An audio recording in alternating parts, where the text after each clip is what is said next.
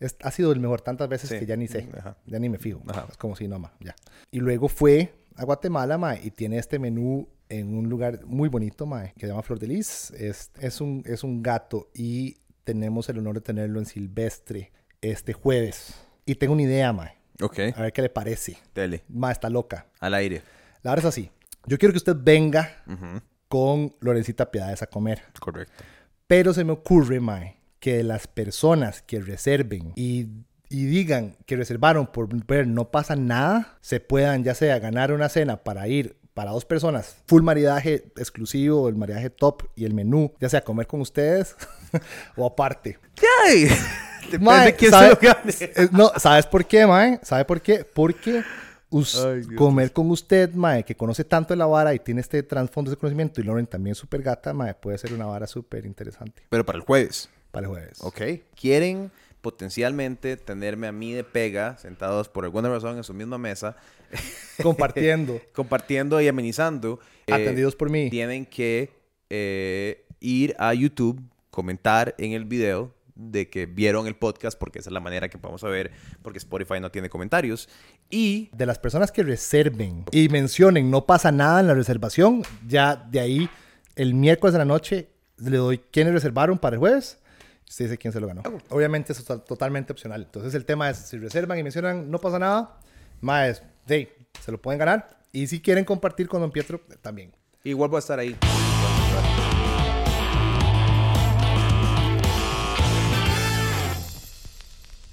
Micrófono. Así. Ajá, As- como, as- así, como un, como, pu- como un como puño. incómodamente Ajá, cerca. exacto. como de que se escucha. Sí, ahí es como ASMR. Qué asco. Es como... Yo, ma, a mí me gustan algunos, pero Ma- la no, mayoría no, puedo. La, la vara de cocina es como, y ahora corta la cebolla. Ah, ma, eso es como en TikTok, el poco de maes que nada más hacen ASMR de cocina. Y, ok, sabe, para nada más terminar de hacer el detalle. Y que suena como exageradamente detallado cada corte. Pero es falso. O sea, los más agregan esos sonidos después Mae, de cámara, Si obviamente. cocinar fuera así de 3D. Aunque hay una vara loquísima. Mae, digamos, para. Porque ahí está el yo, yo puedo... Ahí está. Ahí, mamones. Mae, yo puedo rajar de que... De que hago estupidez en la cocina con menos degustación y ahora es así. Mae, correcto. un día llego del gym, llego a la choza, me pongo audífonos a hacerme un huevo frito en la mañana y unas tostadas, un café. Mae, solo por no poder escuchar. Cuando vuelvo a ver, el café se estaba rebalsando. Los huevos estaban absolutamente quemados y el tostador así como yo, mae, parezco como en Sims. Cuando uno está, se vuelve a hacer como Flara Lila y empezar a dar vueltas. Mae, qué, qué loco que sí o sí eh, los audífonos, bueno, escuchar, perdón, funciona un montón la parte auditiva en la cocina. Así que, Obvio. Y más ustedes que están acostumbrados a darse órdenes y, y yo he estado, digamos, en ustedes cocinando y es como, atrás, chef, oído, tal vara, sacame esta, o sea, ¿me entendés? Es muy, como que es una hora muy en movimiento y tienes que estar escuchando y la pasta está hirviendo, madre, sacala, o sea, no se puede como perder un segundo. Sí, y hay varas que le dicen a uno que está realmente no bien, como si usted tiene un sartén y pone X y no suena como debería, se sabe que el calor no está bien, entonces tiene que esperarse. Y hay cosas que usted escucha cuando suenan demasiado falta. Cuando cocino hongos, mae, si, si usted no está escuchando, hay partes, a mí me gusta brasear los hongos varias veces y cuando escucho otra vez, que está otra vez haciendo como el... Entonces falta líquido. Y es, o sea, como la parte auditiva es increíble. Es como este, ¿cuál es este chef que se quedó sin gusto? Ah, Y-. Qué loco esa, o sea, y, y tal vez pues, pudo haber seguido cocinando porque todavía hay otras varas que te dan ciertas señas de que- que cómo vas a ver la vara sin probarlo. Sí, que eso es un tema más súper loco de la. Del mae, de la inclusividad en la cocina con la movilidad. Mm, claro. Y qué tanto podríamos llegar allá, que es más súper apasionante, porque probablemente muy lejos, si le ponemos realmente como el esfuerzo a poder adaptar las cosas y a poder comunicar las cosas correctamente. Claro, pero es que también muchas cocinas son muy pequeñas, ¿verdad? O sea, es debe ser muy complicado adoptar un espacio muy tallado. O sea, circunstancias, di, a ver, una cocina industrial, me imagino, yo he ido a cocinas que son como... O sea, lo digo porque la cocina silvestre, yo no sé si mucha gente sabe, pero no es una cocina grande. No, el, el restaurante es grande, Ajá, el resto es súper grande. es enorme, Ajá. es, eh, el, es grande, Pero, mae, ¿Cuánta gente cabe en un servicio? Mae, o va, pasa por un servicio. si contamos la cantina, mae, pueden, ver, tenemos noches de 200 personas, 220 personas. Pichazo. gente. Y solo en restaurante podemos ser 120, 130 con menú degustación y una cocina que es, mae, literalmente el tamaño de esta habitación. Sí, es del tamaño. Y nosotros siempre hablamos de lo pequeño que es el ¿En estudio de nosotros. Ajá, ajá, ajá. Mae, sí, y no tenemos cuarto frío ni cuarto congelado. Entonces, mae, me da risa cuando es como, ah, no, disculpe, pero es que yo puedo sentir que esto estaba congelado, no sé qué, yo como... eh, Ni siquiera tenemos mae, cómo. me encantaría poder decir que tiene razón, porque vieron lo que me urge un espacio para poder congelar mis varas. Claro. Este, para algunas cosas. Entonces, sí, Dima es parte de, pero, pero pequeñito y todo, eh, creo que se acomoda súper bien. Es un toque mucho de logística, mae. Y también por eso es que a veces preguntan, ¿por qué el menú es pequeño? Mm, Mae, em, primero, porque podemos especializarnos en cada cosa. claro. Y luego la otra, Mae, porque también el espacio es el que nos permite poder hacer eso. Entonces hay muchos espacios muy lindos. Es como, ok, entonces quitamos ese espacio todo chido del restaurante y hacemos un cuarto frío ahí. Y se pierde una casa de 150 años y todo. Pero bueno, Mae, estamos entrando como en técnicas, varas muy técnicas de silvestre, qué pereza. Yo traje un vinito, Mae. Ok, Creo que lo amerita. ok. Sí, este, Entonces, mae, ya voy, estamos grabando, ¿verdad? Sí, pero podemos pausar, no importa. Vamos a pausar un segundo. Ya, ya voy. Voy a traer un abridor. ¡Cuidado con los! Clásico. Voy a traer un abridor. Acabamos de tener la mejor pausa del mundo Mae, qué buena, qué buena pausa. pa- Eh, para traer eh, una botella de alma fría. así, al suavecito. eh, que no, nos, no, no era sponsor, pero bueno, Mae, sí, Salud. pero gracias. en este podcast hemos tomado todo. Creo que nunca hemos tomado vino. Ah, no, mentira, sí. Qué bien. Qué rico. Qué, agradable. rico todo. Ah, para los que no saben, Alma Fría, un dato curioso, es un vino producido en California, pero el dueño es costarricense. Ujú, Y también está súper hands-on, súper metido en todo el proceso de, de toda la elaboración del vino, mae. Es muy cool. Es, eh, obviamente, bueno, hasta hace poco nadie pensaba que se podía hacer vino en Costa Rica. Ajá. Entonces, obviamente, eh, don Jan Holterman se fue para California, fundó Alma Fría, y ahora, bueno, ahora hay un loco tratando de hacer vino en Costa Rica. Chivísima. Hay que ir a ver que... ¿Ya fuiste al proyecto, Sí, no? yo he ido. Mae, increíble. Que una estupidez. Es una estupidez y es impresionante ver lo que, lo que la determinación puede lograr. Ahora, puede haber que alguien escuche esto en Costa Rica y diga, mae, pero yo he probado vino de Coyola anteriormente. Sí, sí. O vin- no, no, mae, este, aquí hay vino de mora y vino de Nancy. No, no. Ok, expliquemos qué es la vara bien. O Sí. sea, esta gente, mae, eh, me pueden corregir, pero si no me equivoco, fueron tres o cinco veces que sembraron todo y no estaba el punto del nivel de, de concentración de azúcar, etcétera, que dijeran, ma, esto es el vino de calidad que ocupamos. Las uvas no nos sirven y muy trabajando en genética hasta que dijeron, ok, esta sí. Entonces tienen ma, diferentes variedades y blancas, tintas, en bastantes, no quiero decir como números exactos, pero si no me equivoco son 10 hectáreas o 5 hectáreas de producción. Eh, se nota que no son sponsors tampoco, porque, ajá, ajá, porque no sabemos nada. pero súper buena nota. No, y la gente de Three Corners, que también tiene este eh, licor de Uchua que es delicioso. Este, Golden Rush. Es chiva, mae. Es chiva ver cómo... Esto lo hemos hablado otros mucho, pero es vacilón como a veces... Ma, ah, bueno. traje, cositas para picar como, como de rocos, así. Maní. ma- ma- ¿Verdad? Como maní. me encanta. O sea, sos el primer invitado al podcast que viene como armado de varas. Y pensé en cómo traer así, no sé, como unas esferitas.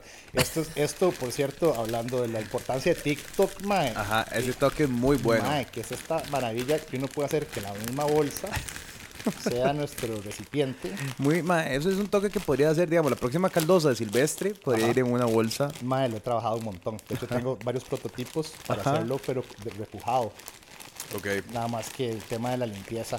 la Sí, claro. Es lo que me cuesta un poco. Eh, puede ser, un, puede ser una cerámica que parezca una bolsa. Ajá, el ASMR de la bolsa de Popcorners. También, not a sponsor. No. Eh, sí, aquí estamos. Volteate un toque el micrófono para acá. Sí, que necio yo. Todo bien. Es que más si mundo piensa que es como acá porque así son muchos micrófonos. No, es más como Elvis. Como. Sinatra. Ajá, ajá. Al lado. Ok. Kevin Sinatra. Obviamente, el primer chef que tenemos en el podcast viene armado de jamás, ¿sí? ¿Soy el primer chef? Pégala. Qué honor. Gracias. Salud. Va como Carlos Alvarado, Magpie J, vos. Mae, que por cierto, eh, yo soy zurdo, entonces siento que estoy totalmente atravesado. No va a poder, todo el mundo va a decir cómo va este mae porque toma como imbécil. Ese man sabe tomar vino. Mae, Qué lindo el, ma- chef. mae está así todo. Este, de- sí, gracias. Todo bien. Mae, eh, ok, bueno, Yo, no sé. voy a estar aquí normal. llevamos, llevamos varios minutos de podcast, pero es muy posible Ya es que... como una hora hablando mierda. Ah, eh, Vamos a empezar esto ya, por favor. Ajá, A ajá, ver, eh. Sí, a todo el equipo atrás de cámaras. Chicos. eh, mae, quiero, quiero, bueno, para los que no saben, vos sos Santiago Fernández, eh, chef del restaurante Silvestre y de muchos otros chantes. ¿Cuántos chantes son ya? Ya son muchos. No, sí. Son, son cuatro. Son bastantes. Son bastantes. Ajá. La Eh, cantina, Conejo Fishy, que, es- que está debajo de Silvestre. Ajá. Es Don Rufino en la Fortuna San en Carlos. Fortuna San Carlos. San Lucas Street of Dining Experience en Monteverde. Y esos cuatro. Y próximamente 400. Claro. Bueno, que estuvo abierto un no, rato. No, prácticamente no. Ahí está y sigue, pero es como muy underground.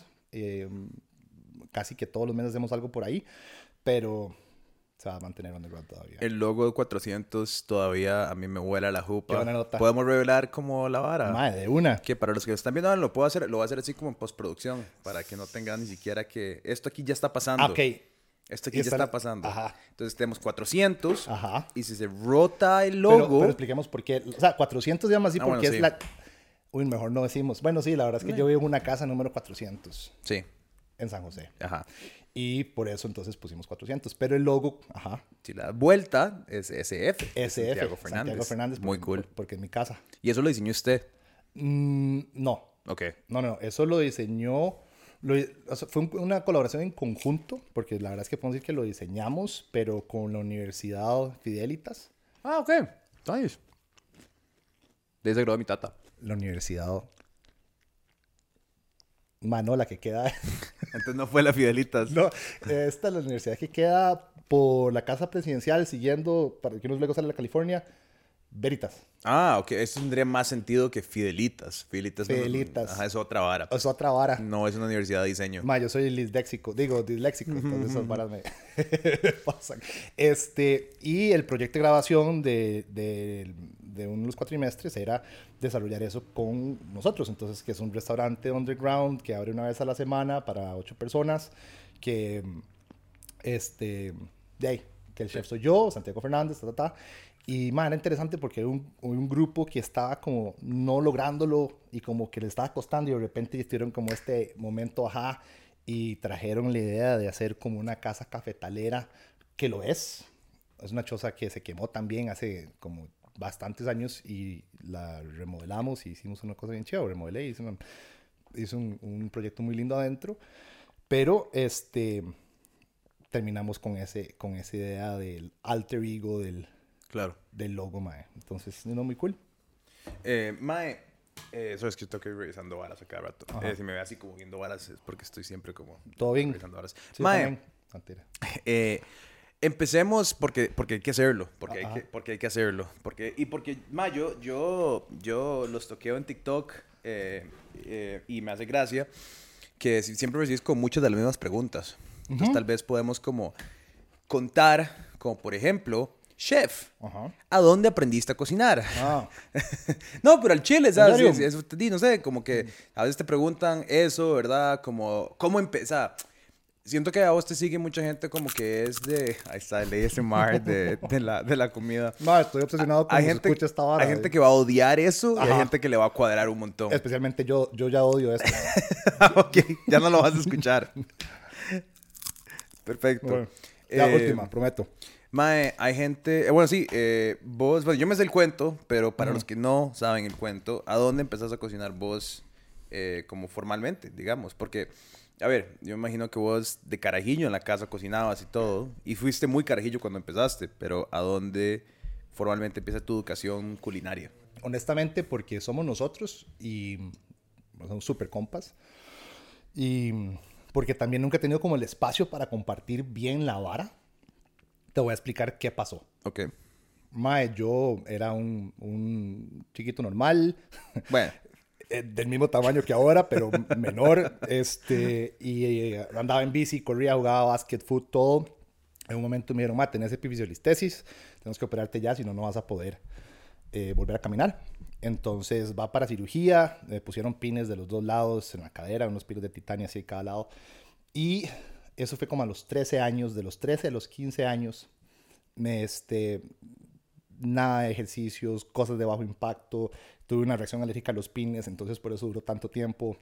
Las cirugías, las cirugías fueron súper complicadas, casi me voy en la tienda a las dos y fue como muy fuerte porque de ahí yo era muy activo. Bueno, todavía lo soy, pero yo eh, hablando de deportes. Y un día estando en, en silla de ruedas, yo dije, puchica, yo ocupo poder hacer cosas por mí. De hecho, esa fue como una motivación como para volverme a levantar así y todo en el proceso de recuperación que iba a pasar sí o sí, ¿verdad? No quiero ponerlo como súper dramático, en el proceso de la vara.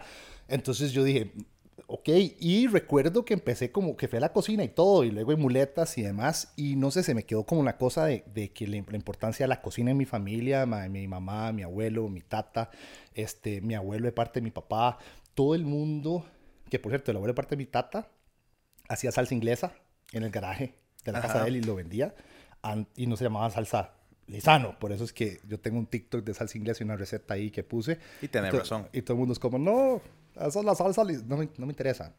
eso es una buena salsa, un buen producto, tuanis, pero no estoy hablando de esto, es otra cosa, es lo que hace mi abuelo. Y eso se llama... Y tenés razón. Así es cierto. bueno, la vara es de que un, yo iba a ser caricaturista, siempre fui, más, soy músico, musicólogo, digamos, como músico amateur, eh, empírico, toco guitarra, batería bajo, este, era dibujo, este, pensé en ser caricaturista y, y pero todas esas carreras son como un poquito difíciles en la sociedad de ahorita, aunque súper chivas cualquiera.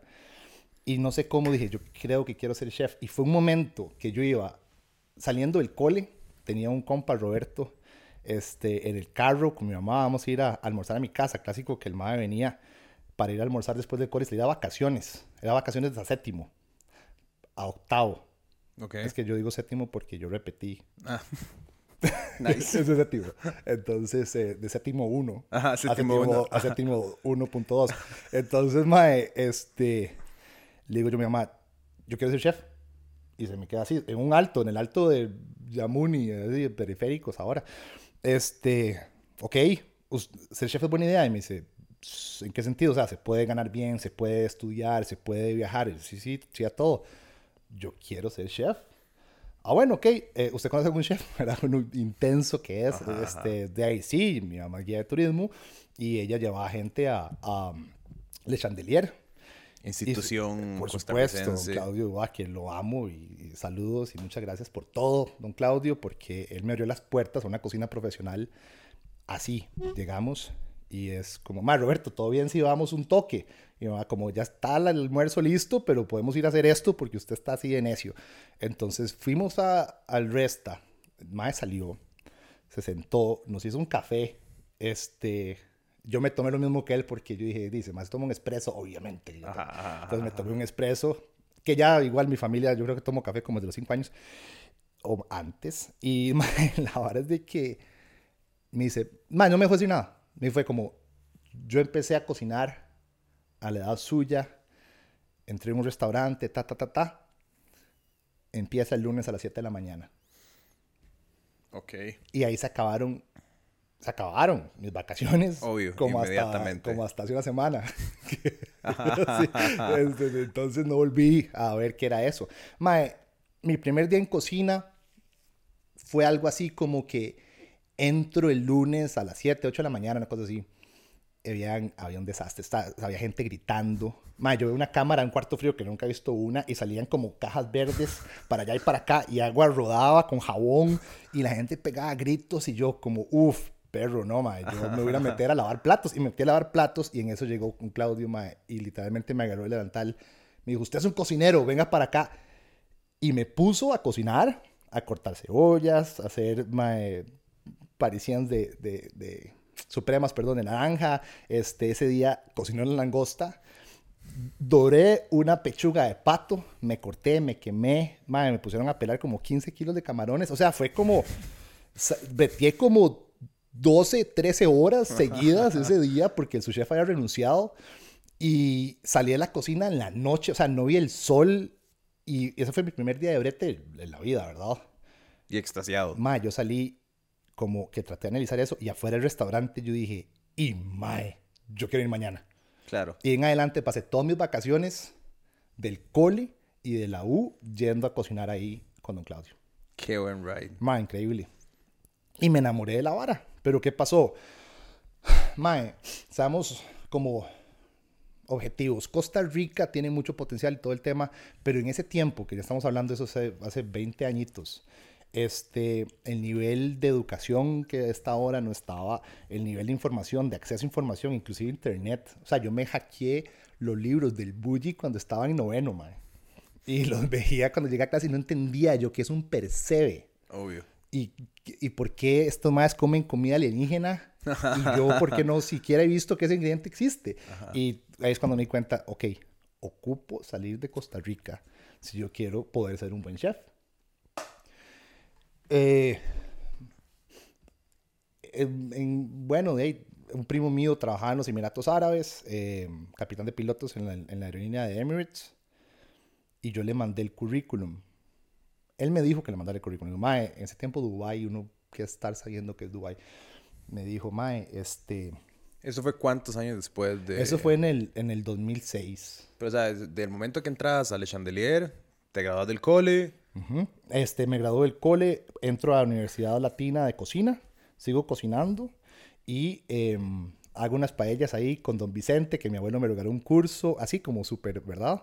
Pero ya qué curioso, porque esto de las paellas también, saludos a don Vicente, que yo creo que este, estoy este, recordando cosas muy lindas. Mae, em, pongo en el currículum todo, o sea, de cinco años de experiencia como cocinero en restaurante francés, experiencia en curso de paellas, no sé qué era, la, eh, la Universidad Latina de Costa Rica, en ese tiempo era interamericana, eh, Costa Rica como cocinero. Este, hasta puse una vez que me fui a, trabajar de gratis también a donde don Vicente, una vez que se fue a España en julio de vacaciones y yo fui ahí como a aprender, puse que este, ¿cómo era? Como supervisé el lugar mientras el dueño estaba de vacaciones, así como puse el currículum súper inflado. Obvio, lo que hacemos todos. Ajá. Eh, sí, sí, si no todavía estaría ahí. Eh, toca, toca. Sí, sí, no, con mucho, mucho honra, pero bueno. La cosa es de que, Mae, mi primo me dice, pásame el currículum, le paso el currículum y... Voy a subir esto aquí. Dale. Le paso el, ah. le paso el currículum y me dice, Mae, Mae, rece porque en este lugar te contratan los mejores chefs del mundo, es público más exclusivo que usted pueda encontrar, es muy fuerte, la competencia es enorme y no prometo nada del todo, yo no conozco a nadie ahí, yo, él solo fue, buscó a las oficinas de recursos humanos y dijo, buenas, tengo este currículum ahí y ya. Obvio, sí, sí, sí, sí, uno en un millón. Mae, literalmente ese rece me llamó mucho la atención. O sea, como que me pegó. Y caminando a mi casa, a la casa de mi tía, eh, me puse a rezar. Y hice una promesa a la Virgen. Y yo le dije, Virgencita, si me dejas ser el mejor chef que, es, que Costa Rica haya visto, te prometo que le voy a volver al mundo todo lo que vos me des. Y ahí me di cuenta que yo no quería ser como un discípulo en una tónica y túnica ahí, como en sandalias, yo no sabía, toque me cuadraría como revisar un toque los términos del contrato. Términos y condiciones. Ajá, este, man, no quiero, la verdad es que no me interesa eh, ser millonario, no quiero tener excesos, no quiero tener lujos, yo quiero vivir bien, cómo, poder viajar por el mundo y si es trabajando, es, cocinando, pues que sea así, eh, que mi familia pueda estar tranquila para yo poder estar tranquilo y poder hacer mis cosas que tengo que hacer. Me voy a dormir me levanta mi mamá a las 3 de la mañana como en otra dimensión. Santiago, te están llamando de Dubai, ¿qué es esto? Y me contesta un chef que, tenía un restaurante en Dubai que le habían abierto al MAE, que había trabajado con Ferran ya tres años y pico, con Juan Mari este, de Arzac también, con Santi Santa María, que en paz descanse, en estos increíbles restaurantes de tres de Michelin, de los mejores del planeta y resulta que me doy cuenta muy rápido porque es que me van a contratar El man no habla una pizca de inglés. Oh, Y todo el restaurante y todo está ahí ya listo Obvio. con el mae. Pero no puede comunicarse. Entonces resulta que me contratan como chef traductor. una posición única y especial para Santiago. Mae, acabamos de hacer un puesto, nada más que él me lo puso como cocinero A. ok. Pero era chef traductor. Pero era chef traductor. Llego yo a Dubai, mae, que eso es una historia muy loca que un día podemos, podemos darle. Ajá. Yo creo que la sabes. Sí, sí, sí, sí, pero, pues, Mae. pero terminemos nada más Ajá. de la trayectoria de Santiago. Y la vara es de que, este, di, mae, yo tenía 19 años. Sí, un carajillo. Ma, Llego a Dubai y me doy cuenta que el cocinero A era realmente una posición heavy. Claro. Porque hay filipinos, hindús, mae, etcétera, más de 25, 30 años, Profesionales. profesionales que quieren mi posición.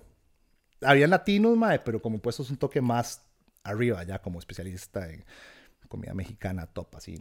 Entonces, mae, este, y me toca a mí con 19 años decirle a mi subchef que, mae, les voy a decir cómo era la vara, así, la rajatabla. Decirle a este hijo de puta que, que no sirve para nada, que se largue. Y yo, traduciendo en inglés, este, dice este mae. Ajá, que, él dice. di- eh, mae, y se, se enojaban conmigo. Obvio. Entonces, bueno, mae, eso era todo un tema. Ahí ya como que hice mi espacio. Y él me mandó un restaurante 3 estrellas Michelin en España. Ok. Eh, súper, súper increíble experiencia, otra vez, súper fuerte. Yo con 20 años en un restaurante tres estrellas, como que está pasando. Y después de ahí, eh, mae, vine a Costa Rica, conocí a mis socios en la Fortuna de San Carlos, eh, teniendo un Rufino. y Yo con 24 años me las di de chef y agarré un restaurante, mae, que hoy por hoy sigo siendo el chef de ese restaurante, que es un restaurante que amo, me encanta, es riquísimo. Mae, mis socios son espectaculares, eh, la familia Quesada. eh, me prestan su casa y me dice, di, haga lo que quiera. Y me mandé a hacer este restaurante. Recuerdo que hicimos clases de cocina y todo para que todos subiéramos de nivel y puchica, le pusimos un montón de ganas. Y yo me voy a quedar en San Carlos un tiempo. Está muy tuanis, eh, el producto costarricense todo lo demás. Y me llaman de Australia y me contratan para, para ir a Sydney, ma. Entonces, este, en ese tiempo aproveché, saqué uh, hotelería, bla, bla, bla. Me fui a Australia, mae, fui creciendo, fui creciendo, fui subiendo posiciones, renuncié, me fui a un restaurante francés, vol- me volvieron a contratar y la cosa que terminé de, de chef ejecutivo de un hotel boutique en Australia de la cadena Intercontinental, eh, el Intercontinental de Sydney Double Bay y mae, tengo 30 años, a punto de cumplir, estoy en una relación muy estable, muy tuanis, eh, estoy en un lugar de primer mundo, estoy ganando más plata de la que nunca imaginé que iba a ganar como cocinero Obvio. a la edad que tenía. A cualquier edad, ser cocineros. eh, Es- sí, es ajá, Ajá. ajá. Bueno, ese es un buen punto. ajá. Y dije, Mae, soy feliz. Mae, no soy feliz. Como que yo sentía que algo faltaba. Y si yo me ponía a ver, ¿me puedo casar ya? Eh, en teoría, había que preguntar primero. pero, este, Buena apuesta. Así, pero digo yo, teóricamente hablando, em, puedo, no sé, empezar a pensar en comprar casa y que mis hijos puedan ir a la universidad y todo, como que ya estaba amarrada la cosa. Y yo, no, no, man, no, no, puede ser tan fácil. No, es tan- sí, ok. Entonces, eh, renuncio.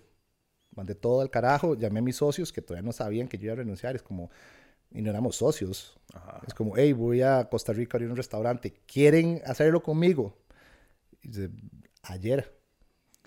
Entonces renuncié y vine a Costa Rica a hacer un restaurante de cocina costarricense, sea lo que sea que eso signifique. Cocina hecha en Costa Rica. Ajá. Mae, sí. Es que sí, ¿no? Eso es cocina costarricense. Es ¿eh? que eso, ah, mae, eso es el, el punto al que, al que llegué a poder tener un poco de paz mental porque cocina moderna suena un poco... Cocina fusión. Sí, eh, cocina, de los 2000 Mae, hablemos de cocina molecular, por favor. No, no, no, no, no es nada de eso, mae. Pero tampoco es cocina típica, no es cocina tradicional, es cocina costarricense. Punto. Sí. Hecha con cocineros que hacen cocina en Costa Rica, porque no todos somos costarricenses y todo súper bien. Eh, usamos producto nacional de fijo y estamos en Costa Rica. Entonces, y eso es. Entonces, si hago una pizza, ¿es cocina costarricense? No, por el tema de identidad también. También, claro. Entonces, Pero es interesante, ¿verdad? Es un tema que una vez eh, me fui de ride pensando en, ¿verdad? Porque, por ejemplo, em, la pasta, la pasta no se inventa del aire. La pasta es una, un cruce de culturas entre Asia y el, y el Mediterráneo. Los asiáticos hacían eh, Fideos. fideos de alguna manera u otra. Llega Marco Polo, hay intercambio, no sé exactamente la historia, pero obviamente hay un intercambio cultural que nos lleva a eso. Si usted ve un dumpling y ve un ravioli, entendés que hay un, una cruce cultural. Ajá. Eh, pero entonces, ¿en qué momento dejamos de decir como, pero ok, pero hasta aquí? Ya, ya no hay más, ¿verdad? Entonces, por ejemplo, no sé, decir Costa Rica. Costa Rica obviamente ha tenido eh, influencia gringa. O sea, al principio era eh, influencia española y, y europea y todo bien, hasta cierto punto. De ese punto en adelante ahora ha sido mucha influencia gringa. Sí. De ahí, por ejemplo, nace el pollo frito y de ahí sale el pollo de bombillo, ¿verdad? Una, una, una experiencia costarricense que yo no diría es una experiencia gringa. No es igual que comerse un pollo frito de, de Kansas City o de Nashville. El pollo bombillo es una experiencia, sí, es una experiencia única a Costa Rica. Sí. Entonces, ¿quién es el, Sí. ¿quién es el determinante, verdad? O, o- o la comida china tica, ¿verdad? El- la, la- que no es igual a la comida china gringa. Mae, suave un toque. ¿Verdad? Este, Es- podemos, podemos hablar de eso un toque. Sí, claro. A mí me parece como súper loco que todos los restaurantes chinos en Costa Rica y al Chile, o sea, sí, no quiero, no quiero decir la verdad. Ajá, excepto P.F. Chang's, digamos. Ajá, o, o como, como- sí, o los que hacen como dim sum y así, pero la gran mayoría, digamos, Chino Pueblo. exacto, el, el chino de Curry, el chino de Tibás, Sí, el sí, chino... eh, el chino de Buenos Aires, Punta Arenas y el chino de Escazú. ajá, todos esos chinos tienen como los mismos tacos chinos, que esos spring rolls son muy nuestros y estoy seguro, o sea, el jamón y todo. Mae, ¿a dónde está? Yo solo quiero graduarme de esa U, yo quiero ir y que, y que mae, si alguien está viendo esa vara y nos invita a aprender y hacer la vara, yo creo que nos apuntamos de fijo, mae. Como el chop suey nuestro, porque es como el cantonés nuestro, el chop suey nuestro. Pues usted come chop suey en, mae, no sé. Es en- otra vara. Sí, weón, es de Panda Express a cualquier otro restaurante chino en, en otro lado, más es totalmente diferente. Pero hasta el mismo pan de bollito, weón. Sí, es sí, la sí, sí. misma vara. Y O es, sea, que, y es que todo lo empieza a afectar. Como decimos, desde el jamón que compran en el carnicero local, en lugar de, ser un, de un jamón asiático, un jamón. A ver, que hay cocina muy auténtica. Sí, sí. Por zona, en cosas. Obvio, pero el chino pueblo. Ajá. Y es que pensando que China es tan grande Sí, y tiene también. gente de tanto lado que todos como que entonces, mae, de guava vienen del mismo lugar y cocinan lo mismo. Entonces me llama mucho la atención eso. Me encanta, mae, soy extra fan del taco chino, es de mis varas favoritas, seguro que usted lo sabe, mae. Sí, sí, sí, sí, sí, sí, sí.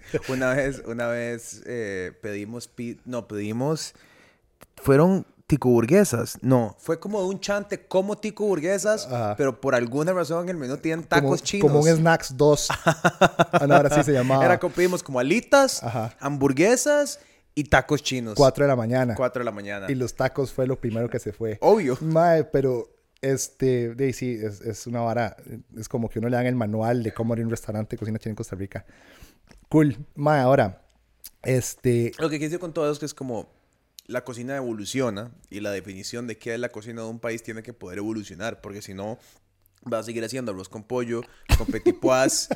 gracias a Dios que este mae está aquí porque yo no sabía cómo salvar la bola. Yo como, oye, mae, ¿de qué estábamos hablando? No, no, pero verdad, es, Sí, sí, es- buen si no vas a seguir haciendo arroz, de eso, de eso me dedico. Tú, muy bien, bien. Eh, arroz con pollo con petit pois, eh, el resto de tu vida, que todo bien, pero eso, eso es una herencia, digamos, nosotros lo que pudimos rastrear de eso cuando hicimos autóctonos, es que el arroz con pollo es una herencia parcial de la paella, pero ok, eso fue una herencia. Sí. Ahora la cocina evoluciona y se convierte en algo más y eh, la definición de qué es cocina costarricense no puede únicamente ser influenciado por los españoles, no se vale, no es justo. No, no, no.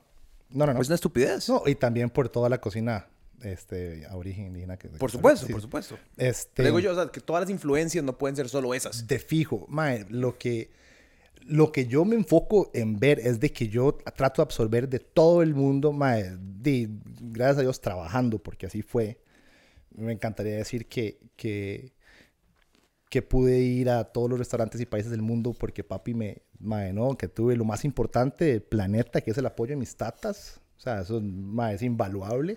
Pero y jamás como, uy, voy a ir a comer en un restaurante tres estrellas Michelin en, en Finlandia, no, en Finlandia no, en, no sé, weón, Londres, eh, para ver si me gusta esta vara. Era como, mae, si usted quiere ir a esa vara, vaya a té. Y, y así fue. Mae, entonces me tocó ir a los mejores restaurantes, a los mejores lugares yo pensaba en ese tiempo que tenía acceso de, de, información, porque es una vara que para mí es lo más importante, fuentes de información confiables. Claro. Por eso soy adicto a los libros, mae. O sea, si algo que yo gasto plata sin eso, es como mi vicio, es veo un restaurante que está sacando libro nuevo, pa, eso es lo que tengo que comprar. Porque uno ocupa saber qué está pasando, pero igual que en cualquier profesión, mae, este, hay que estar actualizado también. Y hay que estar viendo, pero lo que, lo que eso te da es como, ok, eh, los doctores de Costa Rica son increíbles. Pero mentira que los doctores de Costa Rica increíbles son doctores que se mantienen con lo que aprendieron en los 60s, Obvio. los 70s, 80s, 90s, en la U. Más siguen yendo, viajando, buscando, actualizándose. Igual tienen que ser todas las profesiones. Todas. Todas. Y eso, cocina no se queda atrás. Pero, a ver, estamos en un mundo súper, súper, súper abierto. TikTok está a un segundo de poder decirte a vos cómo se hacen unos soba noodles japoneses. Y de repente vos ves que tenés algunos ingredientes que te pueden funcionar en Costa Rica, que puedes algo parecido, te funcionan en exportación y cuando te das cuenta estás haciendo unos, man, unos noodles de, yo qué sé, yuca y quedan increíbles. ¿Por qué no? Total. Es lo que estoy diciendo, tiene que poder evolucionar porque, porque a ver, eh, ¿qué es lo que hoy los en, en San Pellegrino 50 Best, si, bueno, ahora está cambiando un poquito, pero durante muchos años eran todos los maes que fueron a estudiar en el Bulli. Todos los maes que pasaron por el Bulli eran esos maes. Ahora, ellos no fueron a copiar lo que hizo el Bulli, fueron a aprender técnica y después se fueron a sus respectivos países y alrededor del mundo y aplicaron las técnicas en su cocina de la manera que podían, ¿verdad? Pero es evolución. En Costa Rica siento que, a ver, me encanta lo que tenemos. Además, se hizo un TikTok todo romántico sobre las cantinas hace, hace, hace nada.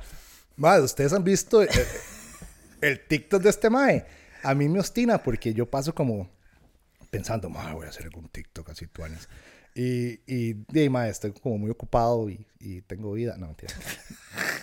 no como este mae. mae eh, de la nada, este mae se tira un segundo que fue a un lado y es como pa, pa, pa, pa, le pone la vara en off esta mega redacción. Y es increíble cómo poder ver esas cosas, mae. Y sí, eso de la cantina me pareció impresionante. Pero, vean, entonces lo que yo a mí me encanta. Me encantan las cantinas, me encantan los chinchorros, me encanta la... Madre, yo como en un restaurante denominado típico tres veces por semana. O sea, como mucho más comidas, pero nos falta esa evolución, ¿verdad? Y lo que pasa a veces es, por ejemplo, eh, lo que pasa en todos los países. Si no tenés una construcción de la cocina complicada arriba, ese encadenamiento no empieza a pasar por todo lado. Porque, a ver, si hubieran 15 silvestres, eh, 15 silvestres necesitan un millón, no, millón, no, pero sé como mil ostras al mes. En lugar de un pedido pequeño de ostras, no sé cuántas ostras, ¿verdad? Porque están haciendo algo raro con ostras. Entonces hay un proveedor en algún lugar de Costa Rica y entonces ese proveedor le cuenta a otro chante que tal vez no es silvestre, hey mae, yo te puedo vender, yo estoy vendiendo ostras, estos más, te puedo, ¿y qué se hace con las ostras? Di, estos más lo que hacen es esto, puta, y, y empieza a moverse en productos y, y varas, ¿verdad? Y, y ahí, de ahí donde viene, o sea, si uno va a España o va... Encadenamientos productivos, sí. Muy cool. Y, y, varas que, a ver, eh, si bien no están haciendo lo que hacían en el bullying todo, eh, en todo el norte de España, igual vas y ves que di, hay restaurantes que, ¿verdad? Porque saben que, a ver, creo que la área de densidad más grande de tres estrellas Michelin del mundo está en San Sebastián. Está en San Sebastián. Ajá. Pero obviamente no todos los restas son de tres, pero estoy seguro que hay un montón de restas que, que saben que hay una, ¿verdad? Un turismo culinario que se le deben poner un pichazo solo porque llega mucha gente a comer a esa área. Por supuesto. Entonces debes de comer rajado en la esquina de un tres estrellas Michelin a como puedes, ¿verdad? Y eso solo pasa si te ves tres estrellas Michelin. Sí, verlo acá, más si yo voy a abrir un restaurante a la par de, no sé, de Isolina, uh yo de, lo pensaría dos veces porque Lucho es un crack. Entonces tengo que ver cómo hago como para realmente estar, ¿verdad?, a la par. Y decir, mae, y también podemos compartir clientela de una forma saludable y ser compas y disfrutar y, y los dos ir a comer al mismo chante y pasar bien como sucede ahorita. Y, mae, eso es la importancia, aparte de también cómo, mae, yo creo que los cocineros tenemos una responsabilidad social enorme de, de em, expansión, de comunicación, de educación fundamental en la sociedad. Y muchas veces damos por sentado el tema de qué tanto uno aprende en, una, en un restaurante. Y cuando te dicen, ma, estos, estas ostras vienen de tal lugar y funcionan de esta forma y ayudan a este encadenamiento productivo que en esta comunidad se necesita que crezca. Y usted las puede conseguir también aquí, acá, acá. Mae, ¿qué pasa? Que vos mismo luego en tu casa decir, ok, ahora tengo estas ostras y tengo estos invitados y luego las tengo que cocinar así y yo las probé así, entonces, pero me gustaría hacerlo así y luego a la gente le gustan y cuando se da cuenta, entonces todo el mundo está comprando, entonces luego están en los supermercados y ya, entonces la demanda crece, pero si es un bicho que nadie conoce y que no está trabajando tampoco, o peor, mae, que sí pasa también, que es que, di, mae, uno ve chefs ahorita, mae, que me parece increíble, pero uno ve chefs ahorita utilizando cosas que son ilegales. Mm. Este, que realmente no hay un funcionamiento sostenible del producto y ahí se van en los restaurantes y todo. pero es que los estamos promocionando. Mm. Si vos pones en tu mesa algo, tiene una responsabilidad muy grande. Obvio. Y lo, y lo que esto conlleva, mae. Entonces, sí, este, creo que eso es una parte importante también de lo que hacemos, utilizar producto este, que venga de fuentes sostenibles en lo posible, o sino que apoyen a o logren hacer un cambio de alguna otra forma. Y eso también nos va llenando a todos. Y eso va generando una identidad culinaria y eso va generando una gastronomía de un país. Entonces, Mae, hablamos de esto alguna vez que vos me dijiste como, Mae, ¿cuál es la pizza de Costa Rica? y el, Mae, fueron horas y todavía vamos a seguirlas teniendo, Mae, y muy tuanis, pero como, Mae, ok, Costa Rica ahorita no tiene esa pizza, pero no quita que no estemos a nada de inventarla. Esa es como la pasión que nos mueve de poder seguir creando y haciendo cosas. Sí, sí, yo creo que se ocupa eso, esos empujones, ¿verdad? Porque, porque un lugar de, de mariscos, mm. ¿verdad? Eh, que, que, sirve ceviches no puede llegar a, a, a, a, esperar a tener una cultura de ceviches. Por ejemplo, ¿por qué el puerto no se puede convertir en la costa de Perú? A donde vos llegás y los ceviches di, es toda una vara y la gente viaja a Perú solo a comer ceviches, ¿verdad? Bueno, hay, hubo un movimiento súper lindo de, me encanta la caldosa, pero... Sí, sí, no, y en todas, pero bueno, hay ciertos lugares muy ricos y vamos a, vamos a discutir eso. Este, Paco estuvo haciendo este movimiento, vamos al puerto, que estaba, este... También, Mae, eh, Adri ayudó un montón de manos en la masa a hacer todo este movimiento. Probamos cosas riquísimas allá. Pero sí, este, es un tema también que tiene que, que ver mucho con la cultura de nosotros, porque preferimos mil veces llevar a alguien, obviamente, a, a, un restaurante donde sabemos que vamos a estar a salvo en general y nuestros invitados también. y de a veces nos perdemos de estas delicias como Elmen en el mercado, que hace un ceviche espectacular, pero es en el medio del mercado y no hay donde parquear y... y sí, mae, que cosas en el parqueo y hay un despiche. claro, mae, ¿no? ¿A usted qué le, qué le pasó ahí? no, juego, claro, mae que ayuda, el que ayuda a descargar los, los, mariscos de, de, de, Claudio. Sí, es, mae, qué historias tenemos ahí, por Dios. Es una historia loca. ¿Podemos? podemos, podemos sacar esa vara que grabamos en ese, en ese común y silvestre una vez, mae. mae. sí, qué loco. Eso es una historia real. Nosotros fuimos a... Ok, la verdad es que no, Santiago y yo nos conocemos porque yo me lo ligué en... la verdad es que yo llegué a Costa Rica, no, esto es una historia diaria, yo llegué a Costa Rica y, eh, estaba montando No pasa nada. Y en ese momento No pasa nada era muy diferente. No pasa nada solo iba a tener como cinco series o siete series. Ajá. Iba a ser como... Bueno, déjeme contarle a mí, porque este okay, llegó al Resta. Ajá. Y es como, hola, buenas, este, me gustaría hablar con Santiago Fernández. Yo soy, mae, fue así como, como una entrevista de brete inesperada. fue como, yo estudié cine, o sea, como, ma, yo soy una persona que sabe lo que está hablando, amo la gastronomía, ma, y me cuadra lo que usted ha tenido al restaurante una o dos veces, este, ma, y creo que queremos hacer algo. Y yo lo vi este ma, o sea, güey, yo te vi con esa fuerza y dije, sí, sí, ok, listo. Entonces, ¿qué? Eh, dos semanas. Y fue así. Y, así fue. Ajá, y así fue. Eso fue, en- eso fue como en- no, fue como el, fue como el primero de diciembre y dijimos, madre, digamos que la temporada de, de diciembre pase y apenas llegó enero, usted me ha dicho, yo soy muy intenso, igual que usted, se me ha dicho, como, "Ma, llévame como la primera semana de diciembre, y fue como el 2. Yo como, Santiago, listo, ¿y a dónde vamos a ir? Me habías contado este cuento de que vos habías, eh, te había- te habías ganado a la isla de Chira. eh, Uy, sí es cierto. Ma, yo soy. Ma, pregúntele a cualquier persona de la Chira. Eh, por lo menos entre los pescadores. por lo menos de los pescadores, ajá. Y yo ajá. creo que por rumores, ma, deben tener una como, como, como una leyenda urbana de un gigante que una vez llegó ahí. Eh, y entonces, y me pareció chivísimo. O sea, la isla Chira es una isla que yo nunca. A ver, Ma, contamos la vara. y contemos la vara, está bien. Ma, la verdad es de que llego y, y nos invitan a la isla de Chira. No, ¿cuál nos invitan? Ma, llamé, busqué, ma, vi reportajes de ese tiempo, ma, ni- ningún, por lo que veo y lo que vi y lo que aprendí ese tiempo, y, ma, nadie, ningún cocinero había entrado a la isla de Chira, ma. En eso- cuando vos fuiste la primera vez. Eh, sí, de hecho, recuerdo que vi un documental de Canal 7 que hablaba de eso. Me puse a buscar en, en internet información. Man, no había nada. Llamo a Claudio, que conseguí después de no sé cuántas veces llamé por todo lado. Claudio. Ah, me lo dieron el- por medio del restaurante Herman, del restaurante El Camarón. Me pasó el contacto de Claudio. Claudio es como el cacique de una... de las- de sí, de- hay diferentes zonas de pescadores ahí. Claudio es el de una. Y yo le dije el proyecto de, de que teníamos un restaurante La Fortuna y que íbamos a abrir en San José. Eso era el 2016, desde 2016, no hemos abierto todavía. Y que íbamos a empezar a comprar pescado y que estábamos viendo cómo están haciendo las cosas muy bien de pesca responsable, sostenible ahí, que trabajaban con cuerda, este, respeto de vedas, todo el tema. Mae, el mae nos, nos, nos, como que nos acepta la invitación de hablar. Fuimos, llegamos a la isla y nos meten en ese restaurante camarón que es delicioso, mae.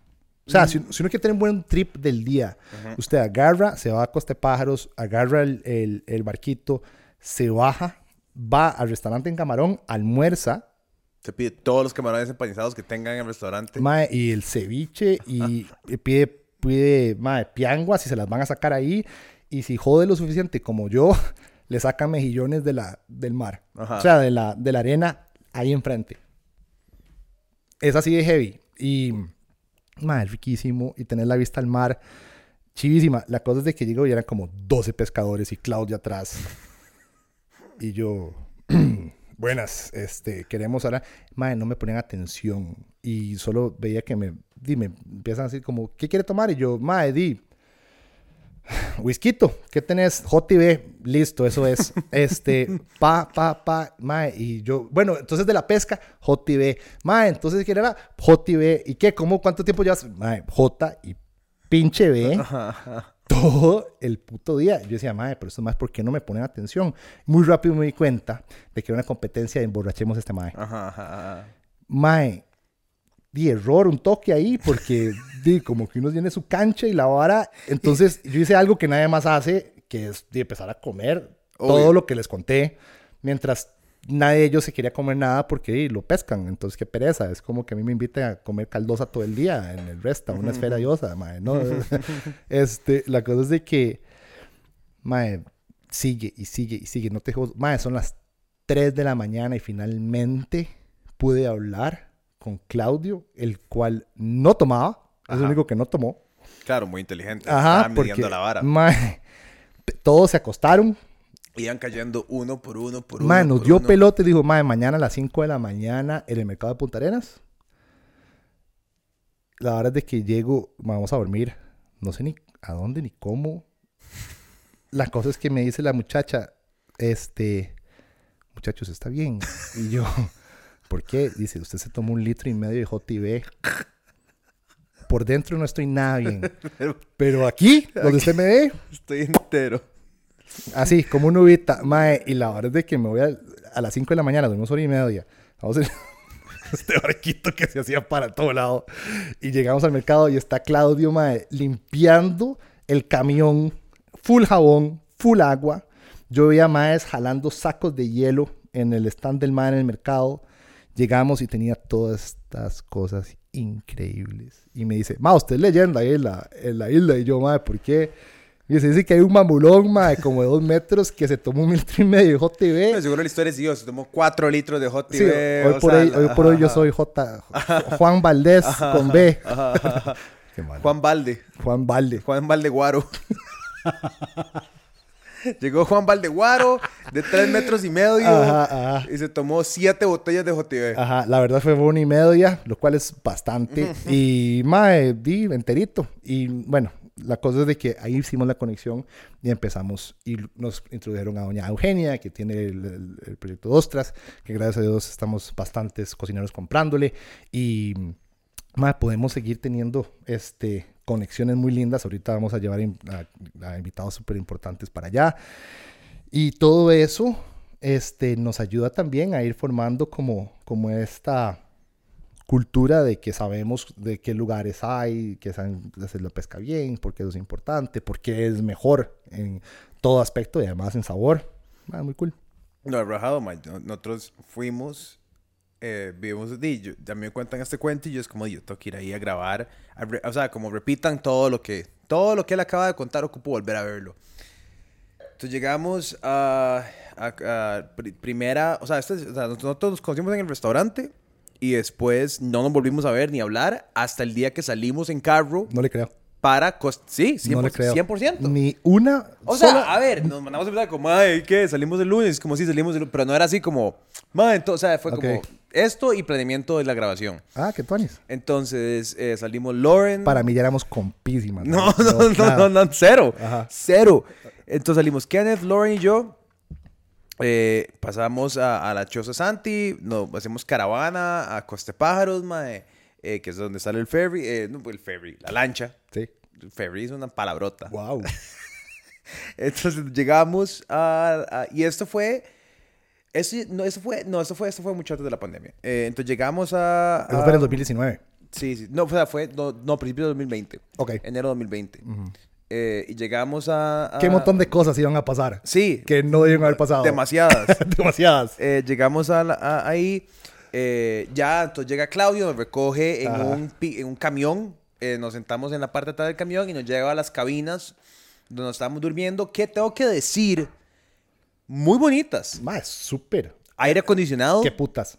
aire acondicionado Ma, en todas las cabinas que me esperé jamás. Y era, ma, era una vara así como súper limpias 10 rojos por persona Sí, a la noche. menos yo creo full baños Ajá. Full baños en todas las cabinas, agua, el mae súper, había un ranchito donde uno podía janguear en la noche, Ajá, eh, era Bien. lujo, Ajá. ¿ok? Eh, estamos hablando aquí, eh, la Chira tiene una población de mil personas, dos mil, o sea, no hay por qué tiene que haber cabinas del todo. 3000. Tres mil personas, algo así. Ajá. Ajá.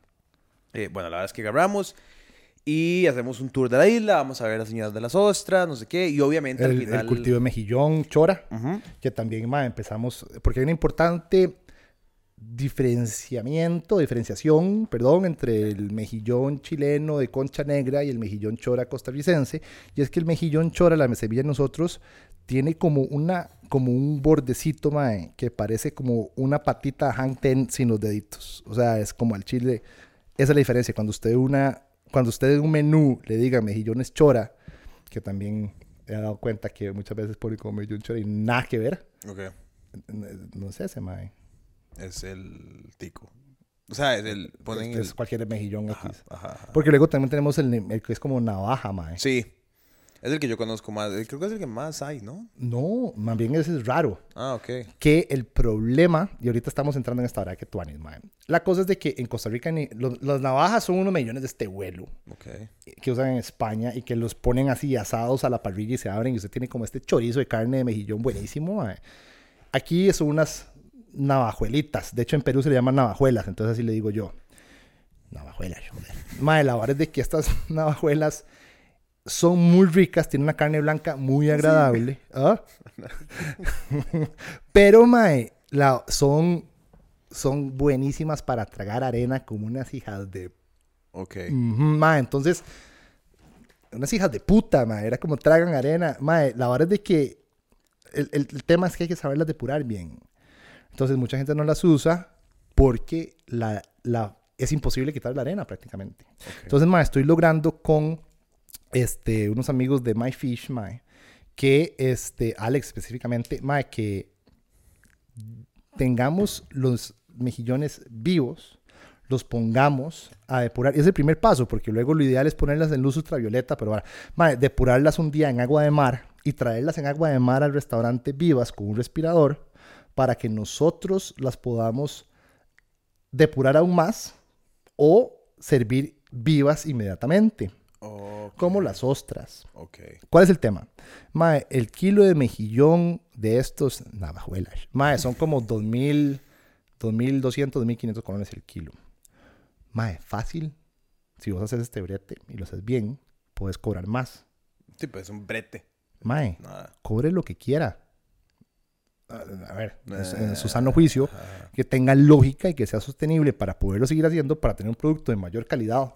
Y ahí es, es uno de los ejemplos de lo que estamos hablando, de cómo mae, nos involucramos los cocineros para poder mejorar la situación de lo que se hace. Con estos mismos maes, las sardinas galleras, mae, nos, voy y veo que esos maes están de carnada, unas sardinas increíbles con los ojos rojos, mae, una cosa espectacular. Y yo, mae, ¿eso para qué lo usan? Ah, no, eso es carnada. Mm. Mae, ¿cuál carnada? Eso se come. Yo le quiero comprar este. Esta carajada. Mae, invité a Claudia al restaurante, los encurtimos como si fueran boquerones más o menos y los pusimos en un pancito de masa madre con mantequilla de orégano. Y la sardinita así apenas encurtida de vinagre con ajo, aceite de oliva. Es como, mae, esto es el principio de, de su carnada. Pruebe esto. Además, como qué carajada más rica. Así hay tanta vara en Costa Rica, mae. Nosotros me dijeron que en varios lugares usan anguila de carnada. Bueno, nosotros en Silvestre usamos anguila para muchas cosas. Y la anguila es riquísima. Y el filete de anguila es delicioso y es muy barato. Y lo venden a nada porque lo usan, o sea, lo usan de, de basurero. y, y, espinar una anguila es un arte, mae. Hay que ir a ver cuando es que le quitan las espinas y cómo lo hacen a cuchillo. Es impresionante, mae. Porque, a ver, lo invito a que usted agarre una, anguila. Sí, sí, sí. Mae, la piel, las espinas, ahí, mae, tienen Ma, es, es, es, un arte, güey. Solo limpiar cualquier pescado. Yo me acuerdo la primera vez que tuve que limpiar un dorado, eh, ma, es, una vara. Me acuerdo que estaba, estaba en una lancha y me dijeron, como, lo que haces es que pones el cuchillo y sentís la espina y lo, y lo llevas como acá. Y veo al ma hacerlo y fue como, y yo, ma, ok, ¿qué tanto más difícil de lo que parece? De 12 millones de veces más difícil de lo que parece ser es uno entiende por qué, digamos, algo como el sushi, o el, y ya empezás a hablar de sushi, hablas de nigiri, si hablas de cortes súper específicos, ah, ok, ya entiendo por qué te pueden cobrar 600 dólares y más en Nueva York por, por, por comer pescado. Mae, y ese es el siguiente paso de lo que estamos trabajando. Y todo esto lo digo, Mae, esperando que alguien esté ahí viendo y diga, Mae, yo puedo hacer esto y hagamos negocios. Porque, Mae, eh, el siguiente paso para mí es traer los pescados vivos al restaurante, Mae. Mm capacitarnos, porque la verdad no, lo he hecho un par de veces y no tan exitosamente, pero es un tema de hacerlo muchas veces, aprender. Pero, ma, este, es la técnica del Ikejime, que es de matar al pescado de la forma más humanamente posible, pero que también aporta muchas cualidades beneficiosas o increíbles al producto final. Y poder tener pescados en el restaurante que matamos con la técnica de Ikejime, que es moralmente mejor, y servir un producto costarricense muy superior. Claro. Entonces, también podríamos este, hablar de muchos emprendimientos. Mae, hay un montón, hay un montón. Es increíble cuántas cosas en Costa Rica podemos hacer. Y yo creo que lo que me estoy... yo estoy te voy a contar, weón, estoy en, en, dos procesos. Uno, enfocarme más en trabajar en conceptualizaciones o en, en desarrollo de emprendimientos. Okay. Que eso es la parte de 400 de lo que saben convertir más. Porque eso es lo que me lleva al otro punto, Mae, que yo más allá de ser chef, que de hecho, Mae, no es tanto lo que cocino comparado con los chicos en Silvestre, Mae. Por ejemplo, ahorita ellos están cocinando y yo vine a hacer el podcast. Entonces, este, y te cuento ahorita por qué, pero es necesito poder hacer más cosas que no puedo hacer solamente en cocina. Y el, el peso que tenés normalmente por decir, mae, soy chef. Entonces, mae, usted está cocinando todo el tiempo. Mm, mae, este, me, me, afecta, la verdad, un toque, mae. Porque yo me he dado cuenta que más allá de ser chef, mae, soy un conceptualizador. y yo puedo generar conceptos, ideas y tengo la habilidad de poder plasmarlos, hacerlos realidad, mae. Entonces... Bueno, pero en ese, en ese plasmar y hacer realidad hay que cocinar. O sea, vos tenés que hacer el platillo para poder enseñárselo a alguien. Mae, pero es que también quiero que no sean de cocina. Por ejemplo. Ok, ok. Aunque, mae, yo creo que al final todo se une, weón. Pero mi punto es de que, de hecho, ya pensando en eso hoy, manejando para acá, es como, mae, ya no quiero ser chef, mae, quiero ser un conceptualizador, nada más que, mae, me gustaría decir que quiero dedicarme como al arte en general, mae. Quiero tomar fotos, quiero pintar, mae, quiero hacer música, quiero cocinar y quiero, mae, como la vara aquí es entre uno más libertad de expresión tenga y más seguro está de que lo que está haciendo está bien con usted, mae, y tiene paz interna, mae, el resultado, pienso yo, que solo por el hecho de que usted sea feliz, mae, le va a salir mejor. Mae, y todavía sentís como cuando estás en ese flow state, digamos, no sé, por ejemplo, y, calza hablar del tema porque después vamos a hacer un... Un refill ahí, porfa. Todo, todo un giveaway de lavar y lo que sea, pero, por ejemplo, eh, estás haciendo estas cenas con estos eh, chefs muy alrededor del mundo. Y es una de las, de las veces a donde realmente vos estás en cocina con otra persona y están como conceptualizando y haciendo varas y probando. Y cuando estás en ese flow state de, hey, estamos creando, ideando y en el momento, porque, o sea, literal, la persona llega y hay un par de horas para crear un menú de degustación. O sea, no es como que tenés tres meses para flores y pajaritos y voy a ir a comer aquí. No, no, es ma, llegó este mae, tiene estas ideas, yo tengo estas ideas y démosle esta vara. Exacto.